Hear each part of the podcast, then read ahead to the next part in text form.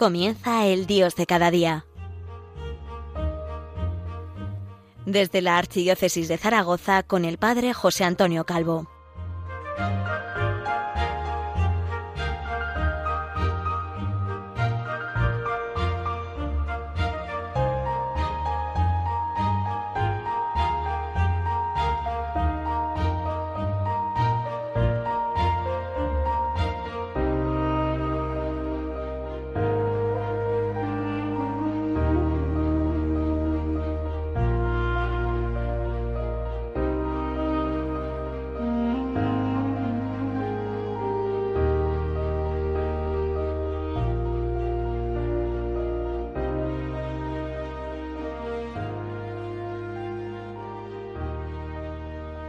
Buenos días en esta conmemoración de todos los fieles difuntos.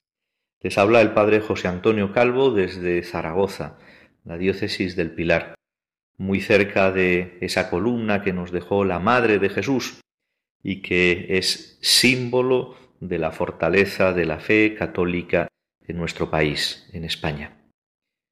Hoy quiero hablarles de la muerte, de la muerte y de los acontecimientos finales de la vida de cualquier ser humano, de cualquier persona humana, de acuerdo con el dogma católico y al mismo tiempo con la literatura de todos los tiempos, que tiene un profundo calado cristiano. Comienzo leyendo del documento del Concilio Vaticano II, Gaudium et Spes, el número 18 el enigma de la condición humana alcanza su vértice en presencia de la muerte, pues lo que tortura al hombre no es solamente el dolor y la progresiva disolución de su cuerpo, sino también y mucho más el temor de un definitivo aniquilamiento. Algo así, y esto son palabras de José Antonio Calvo, como una desaparición total, como un caer en la nada. Sigue el concilio Piensa, por consiguiente, muy bien cuando, guiado por un instinto de su razón, detesta y rechaza la hipótesis de una total ruina y de una definitiva desaparición de su personalidad. La semilla de eternidad que lleva en sí, al ser irreductible a la sola materia, se subleva contra la muerte, y todos los esfuerzos de la técnica moderna, por muy útiles que sean, no logran acallar la ansiedad del hombre, pues la prolongación de una longevidad biológica no puede satisfacer ese hambre de vida ulterior que lleva enraizada en el corazón. Mientras toda imaginación fracasa ante la muerte, la Iglesia, enseñada por la divina revelación, afirma que el hombre ha sido creado para un destino feliz que sobrepasa las fronteras de la mísera vida terrestre. Y la fe cristiana enseña, continúa el concilio, que la misma suerte corporal de la que el hombre se hubiera librado si no hubiera cometido el pecado, terminará por ser vencida cuando al hombre le restituya su omnipotente y misericordioso Salvador la salvación que había perdido por su culpa. Dios llamó y llama al hombre para que en una perpetua asociación de incorruptible vida divina se adhiera a él con la totalidad de su naturaleza. Y esa victoria la consiguió Cristo resucitado, liberando al hombre de la muerte con su propia muerte. La fe, por consiguiente apoyada en sólidas razones, está en condiciones de dar a todo hombre reflexivo la respuesta al angustioso interrogante sobre su porvenir. Más aún, le ofrece la posibilidad de una comunión en Cristo con los seres queridos arrebatados por la muerte, dilatando la esperanza de que ellos han alcanzado ya en Dios la vida verdadera.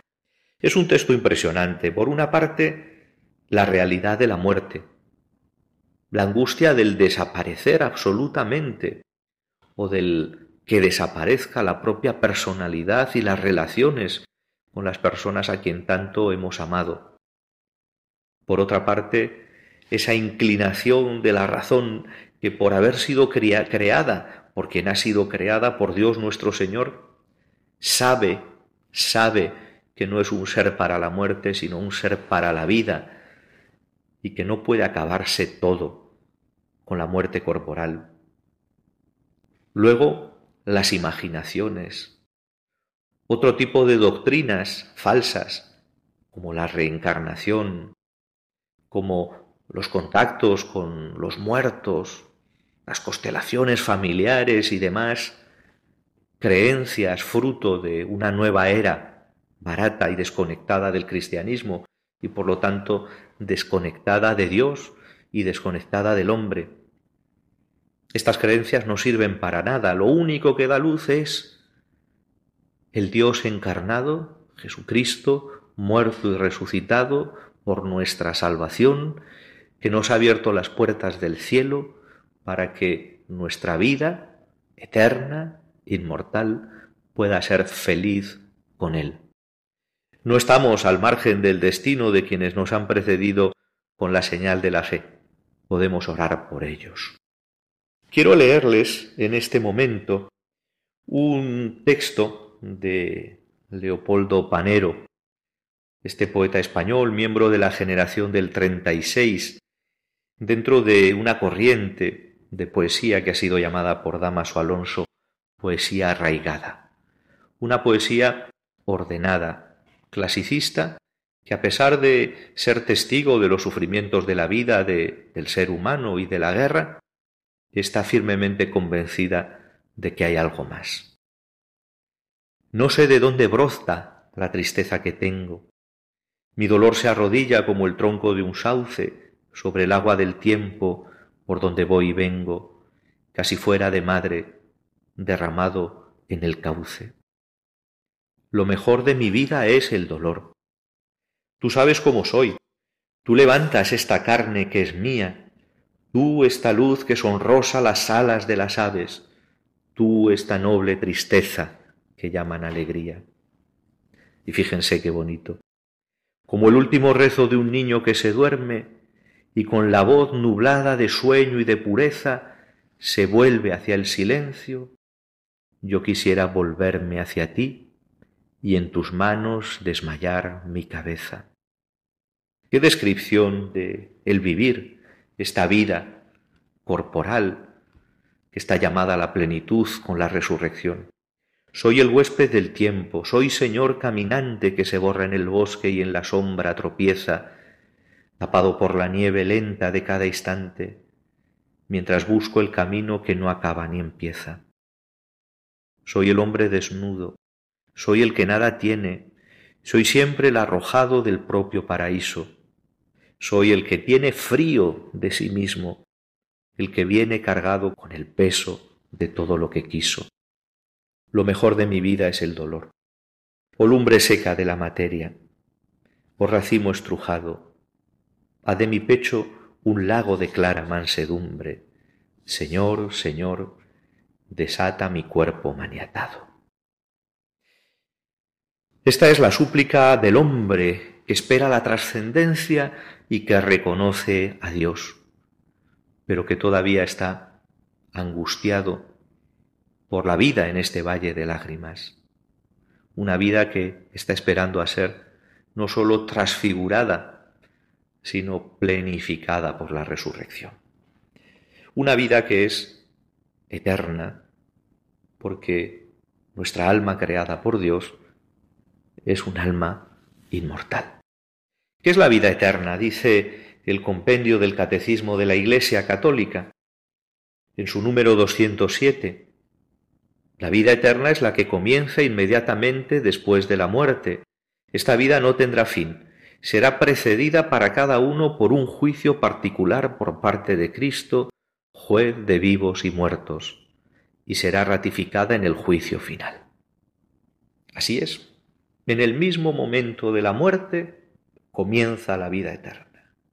Podemos traer a esta meditación poético-teológica las coplas por la muerte de su padre, de Jorge Manrique, este poeta castellano autor de la máxima creación de la lírica cortesana del siglo XV en España y una de las mejores elegías de la literatura española. Traigo dos de las coplas la primera y la sexta.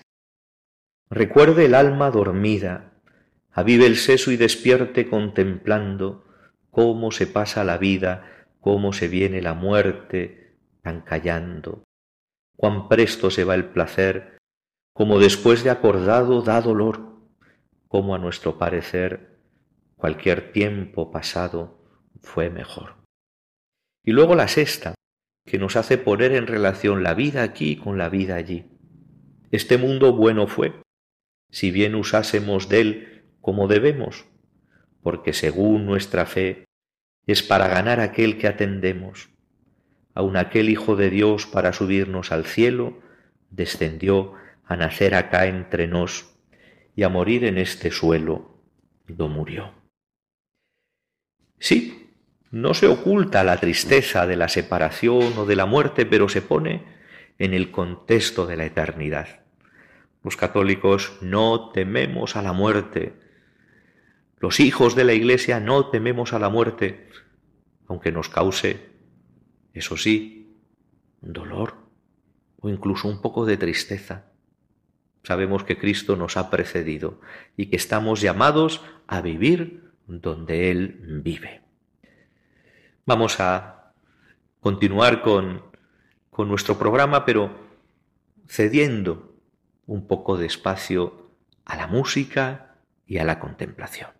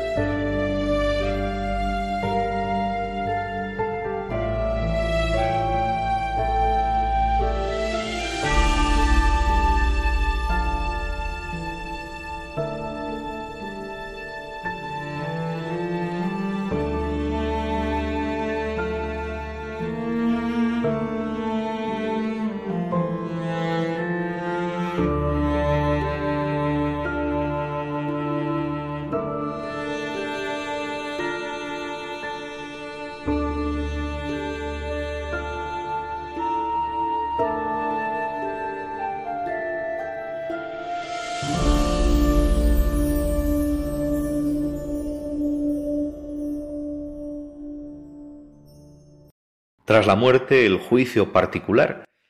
En ese compendio del Catecismo de la Iglesia Católica que estoy siguiendo, nos encontramos con el número 208. Responde al título, responde a nuestra pregunta, ¿qué es el juicio particular?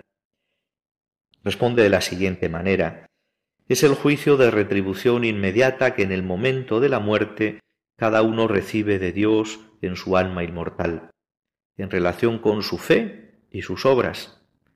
Esta retribución consiste en el acceso a la felicidad del cielo inmediatamente o después de una adecuada purificación, o bien de la condenación eterna al infierno. Tres posibilidades. Directamente cielo, o bien una purificación para los que han muerto en amistad con Dios pero imperfectamente purificados, lo que llamamos el purgatorio, la Iglesia llama el purgatorio, o bien la condenación eterna al infierno. Dios nos libre. Fíjense cómo José María Cabo de Villa, cuyo nombre completo es José María Cabo de Villa Sánchez, y que fue un sacerdote y teólogo español, vivió aquí en Zaragoza, un hombre de letras, autor de 35 libros de ensayos, sobre todo de temas de espiritualidad, describe, describe el juicio particular. Es de su obra titulada Del 32 de diciembre. Después de esta vida Dios mismo será nuestro lugar. Lo afirma San Agustín en su comentario al Salmo 30. Al escribir esto, se dio cuenta él de que nos legaba, resumido en media línea, un tratado de escatología de mil páginas? No hay otro lugar en la vida futura sino Dios. Dios en cuanto que llama al hombre a comparecer ante él. Es la muerte. En cuanto juez, es el juicio. En cuanto beatificante, es el cielo. En cuanto ausente, es el infierno. En cuanto purificador, es el purgatorio. Dios o nada. Me parece que es muy preciso y al mismo tiempo muy evocador este escrito de Cabo de Villa.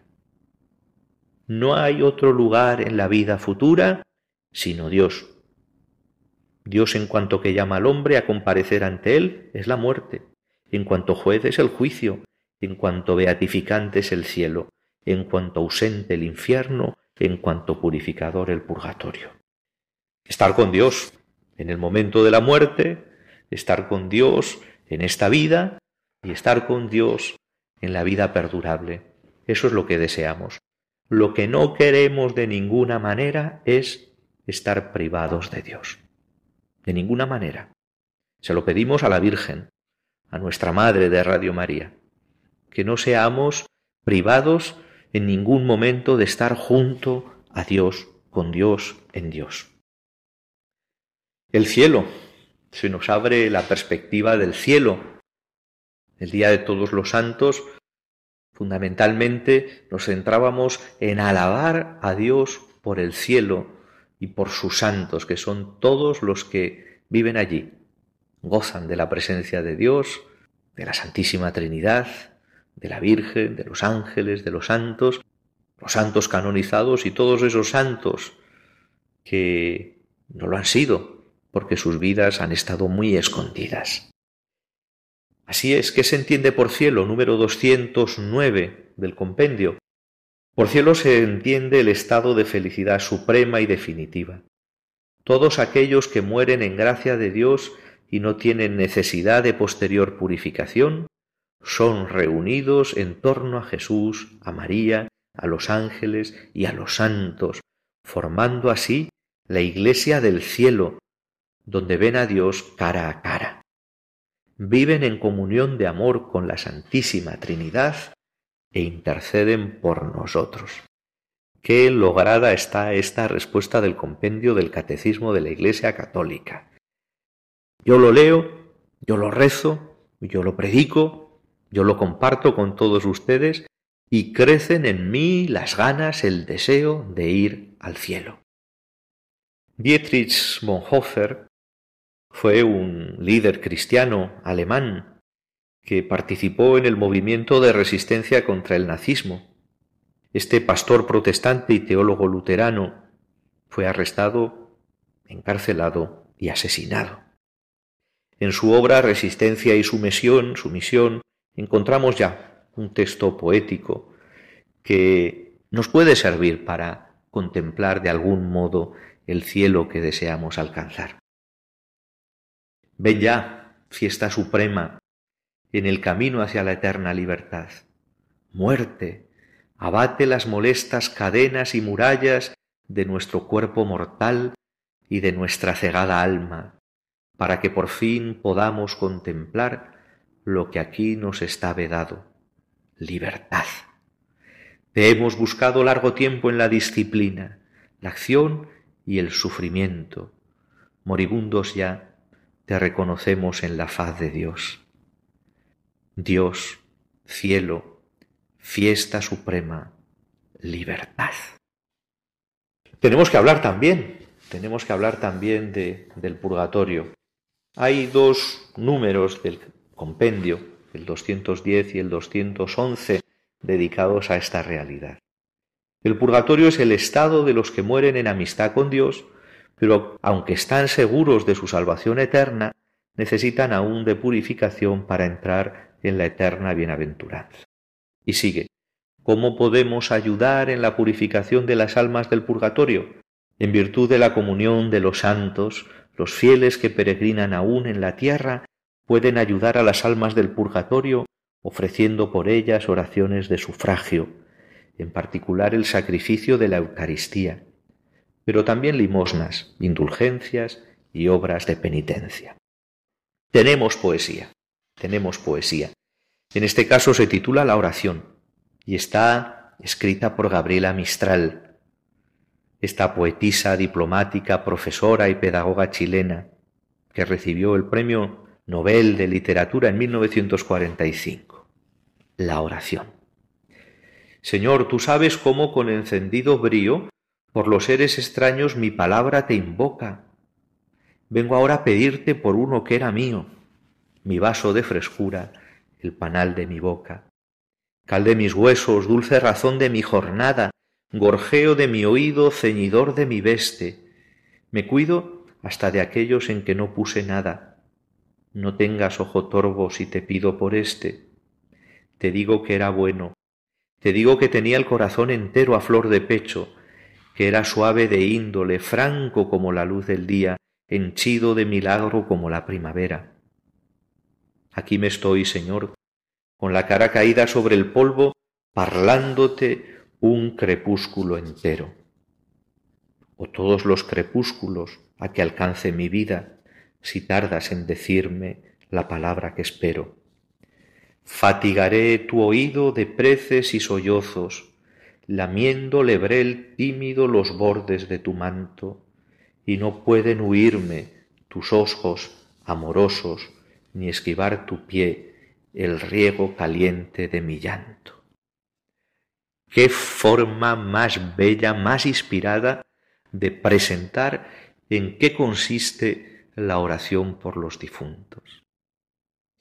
Pues sí, en este día y en los que siguen todos los días de nuestra vida, adquirimos el compromiso de orar por nuestros difuntos. Te invocamos, Señor, por esos seres que echamos en falta, tan cercanos, que sabemos que eran buenos y con la cara caída sobre el polvo, fatigaremos el oído del Señor de preces y de sollozos, con la seguridad de que no nos van a faltar esos ojos amorosos de Dios que es nuestro Padre y esos ojos misericordiosos de la Virgen María. Nuestra oración, nuestro sacrificio, nuestras misas, con esa ofrenda que llamamos estipendio por nuestros difuntos, nos ayudarán a que nuestro Padre no esquive el riego caliente de mi llanto, así tal y como lo dice Gabriela Mistral. Les dejo. Feliz mes de noviembre y cuenten con mi oración ante la Virgen, la Virgen del Pilar, nuestra Virgen de Radio María.